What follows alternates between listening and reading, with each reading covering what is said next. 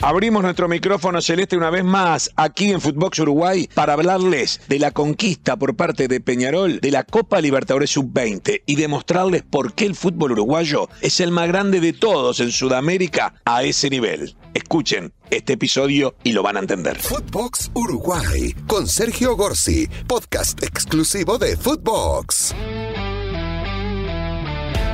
Hace dos semanas titulábamos en nuestro episodio número 64 Copa Libertadores una obsesión uruguaya, pero nos basábamos, nos enfocábamos en la Libertadores Sub-20 que se estaba jugando en Quito, en Ecuador. ¿Por qué?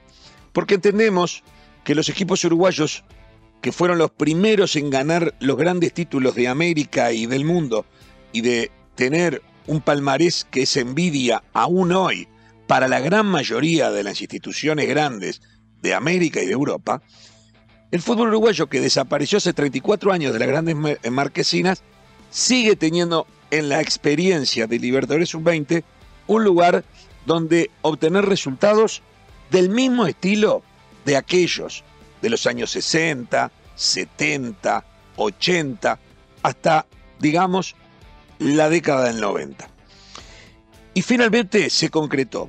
Peñarol el fin de semana pasado logró obtener la Copa Libertadores Sub-20 en una dramática definición por penales contra Independiente de Medellín. Independiente, perdón, Independiente del Valle. Independiente del Valle, equipo ecuatoriano que trabaja muy bien en divisiones juveniles, era el campeón que defendía el título y jugaba de local en Quito. El partido terminó empatado y Peñarol ganó por penales. Peñarol es el campeón. Peñarol campeón de la Libertadores Sub-20. La alegría charrúa. Pero vayamos al por qué que es, es que nosotros le ponemos tanta fuerza a esta idea. Por un lado, el fútbol juvenil uruguayo y redondeando números ya jugada la sexta Copa Libertadores Sub-20, comenzó esta de Libertadores Sub-20 el año 2011, se han jugado seis, se juegan cada dos años, a diferencia de la de mayores que se juega todos los años y que ya tiene más de 60 temporadas. Pero vayamos al fútbol juvenil.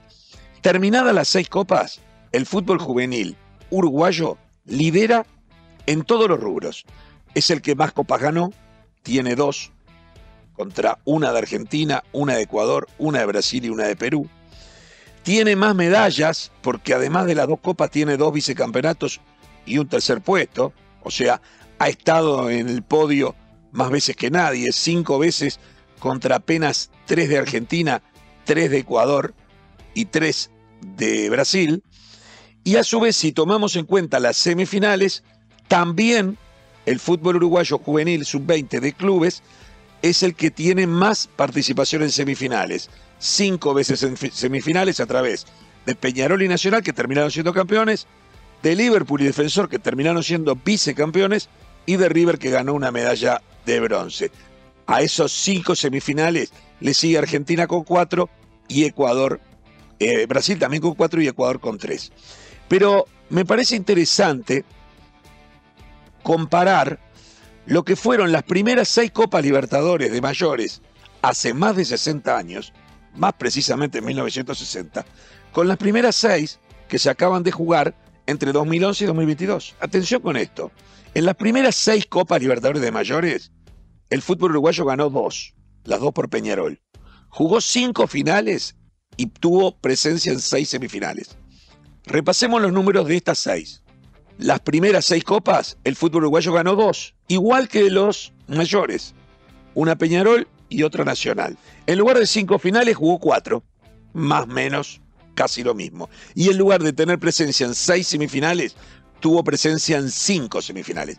Son números muy parecidos 60 años después, lo que marcan los juveniles de hoy, los clubes uruguayos de hoy, con los clubes uruguayos de mayores en los primeros años de la Libertadores. Algunos se preguntan por qué esto sucede. Yo tengo tres explicaciones básicas. En primer lugar, en la década de 60, en las primeras Libertadores mayores, y ahora en las Libertadores sub-20, juega un solo club por país.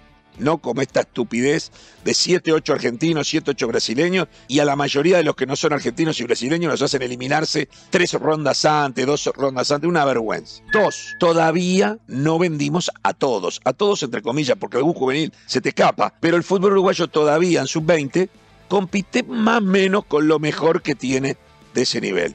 Tres, los rivales no usan sus billeteras para contratar futbolistas que jueguen contra vos. Es decir, no hacen lo que hizo Palmeira, lo que hace Flamengo, ni hablar lo que hacen los europeos de mucho dinero, que hacen verdaderas constelaciones de estrellas y te debilitan tu propio equipo y muchas veces tu futbolista termina jugando contra tus equipos. De hecho, Peñarol este año tuvo la primera fase a David Terán como una gran figura, lo vendió a Atlético Paranaense pierde la semifinal con goles de David Terán contra Peñarol. O otra figura de Peñarol que era Piquerés, que jugó la primera fase y la segunda con Peñarol y terminó jugando las últimas fases con Palmeiras y se consagró campeón. ¿En el Estadio Centenario? Sí, pero no con Peñarol con Palmeiras. Repasemos lo que fue el camino de Peñarol en esta sub-20. Le ganó primero que nada en el grupo a Millonario de Bogotá, el campeón de Colombia.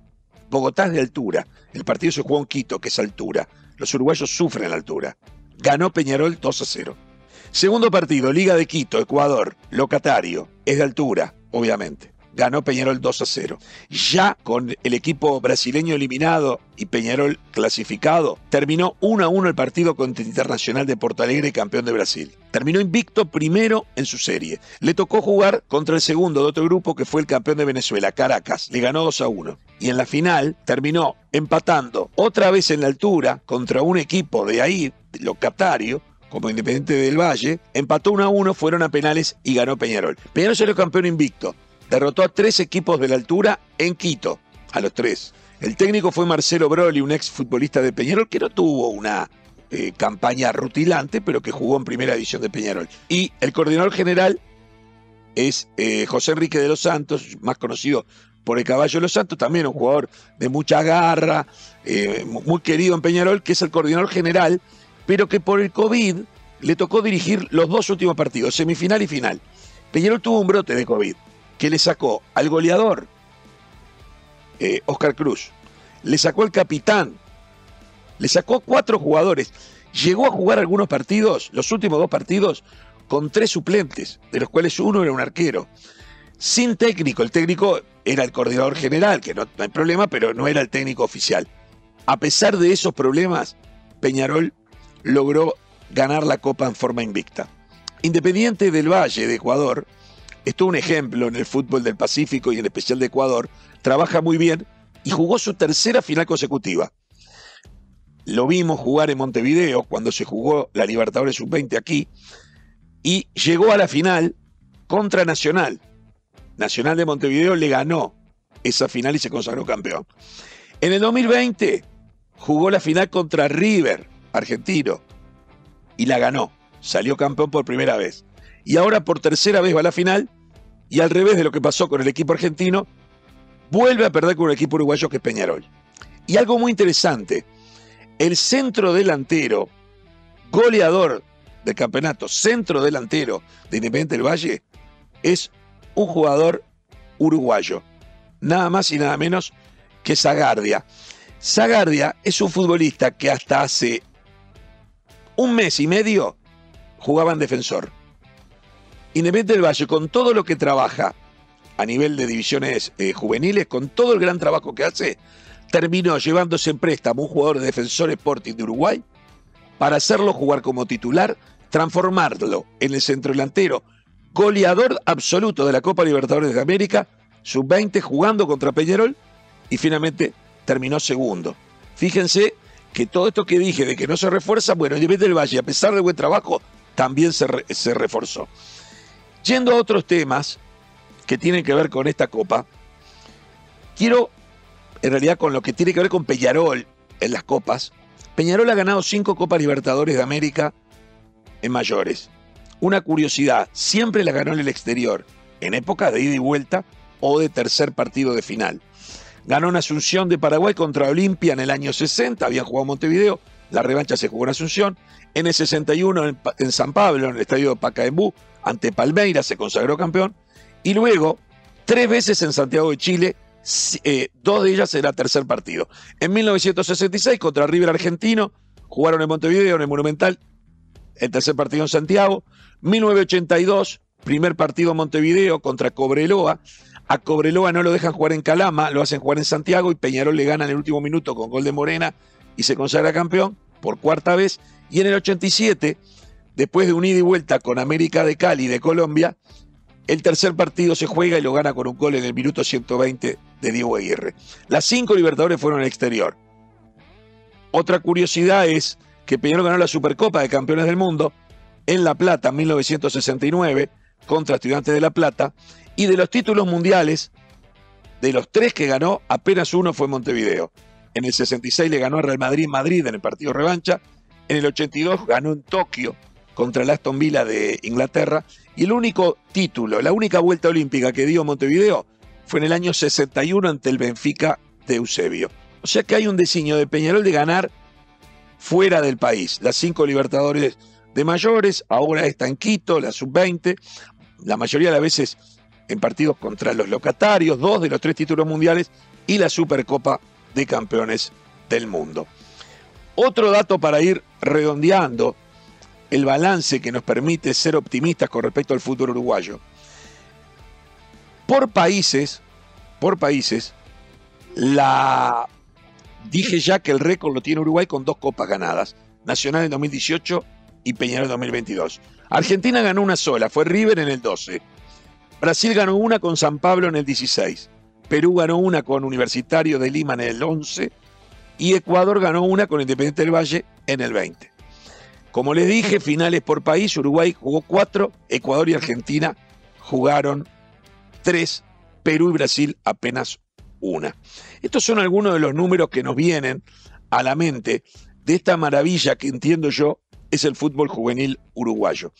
Desde 2011 justamente hasta ahora, el fútbol juvenil uruguayo participó en dos finales del mundo de juveniles. En el 2011 jugó México la final sub-17, perdiendo en un estadio azteca repleto contra México la final, pero terminó siendo subcampeón mundial. Y en el 2013 jugó en Turquía la final del Mundial Sub-20 ante Francia y la terminó perdiendo por penales, pero fue vicecampeón del mundo. O sea, dos finales del mundo entre Sub-17 y Sub-20, la primera dirigida por Vergesi, la del ingeniero Vergesi, y la segunda dirigido por Fabián Coito. Uruguay ganó el campeonato panamericano en el año 2015, dirigido por Fabián Coito, en semifinal ganada a Brasil y final ganada a México. Y también Uruguay ganó el Sudamericano Sub-20 en Ecuador en el año 2017, dirigido también por Fabián Coito. Los que llevaron a las finales a Defensor y Liverpool de Libertadores Sub-20 fueron Curuchet y Bertoldi. El que llevó la medalla de bronce al nuestro River, a River uruguayo, fue Lucho Romero con Néstor Márquez, esa dupla que lo llevó a la medalla de bronce. La verdad, doy los nombres de los que hicieron esto posible porque me parece que es importante que se entienda que el fútbol juvenil uruguayo ha logrado en estos últimos 10, 11 años resultados que el fútbol mayor, sobre todo de clubes, no ha podido concretar. A nivel de selecciones es otra historia y esos juveniles que tantas finales han jugado y que tanto se destacan han conseguido tres campeonatos del mundo muy bien jugados por Uruguay, en donde se llegó a semifinal en el 2010 se eliminó Inglaterra e Italia en el 2014, después el insuceso de Suárez con la mordida nos deja fuera contra Colombia, y en el 2018 se logra cuatro victorias seguidas, eliminando al Portugal de Cristiano Ronaldo y ya sin Cavani lesionado, perder con el campeón del mundo Francia. Pero creo que de alguna forma testimonia lo que hacen los juveniles uruguayos, el crecimiento que tienen, lo que pueden aportar a las selecciones mayores y lo que no pueden aportar a los clubes, porque los clubes no tienen dinero para mantenerlos cuando el dinero no pesa, cuando los rivales no pueden reforzarse y cuando juega uno solo por país, en esta Copa Libertadores Sub-20 quedó demostrado que manda el fútbol uruguayo, no solo en esta que ganó Peñarol, no en la que ganó Nacional, sino en el resultado global de esta historia que ya lleva seis ediciones y tiene al fútbol de clubes juveniles uruguayos en lo más alto de cuanta estadística se pueda observar. Terminamos por hoy nuestro capítulo de Footbox Uruguay. Esto fue Footbox Uruguay con Sergio Gorsi, podcast exclusivo de Footbox.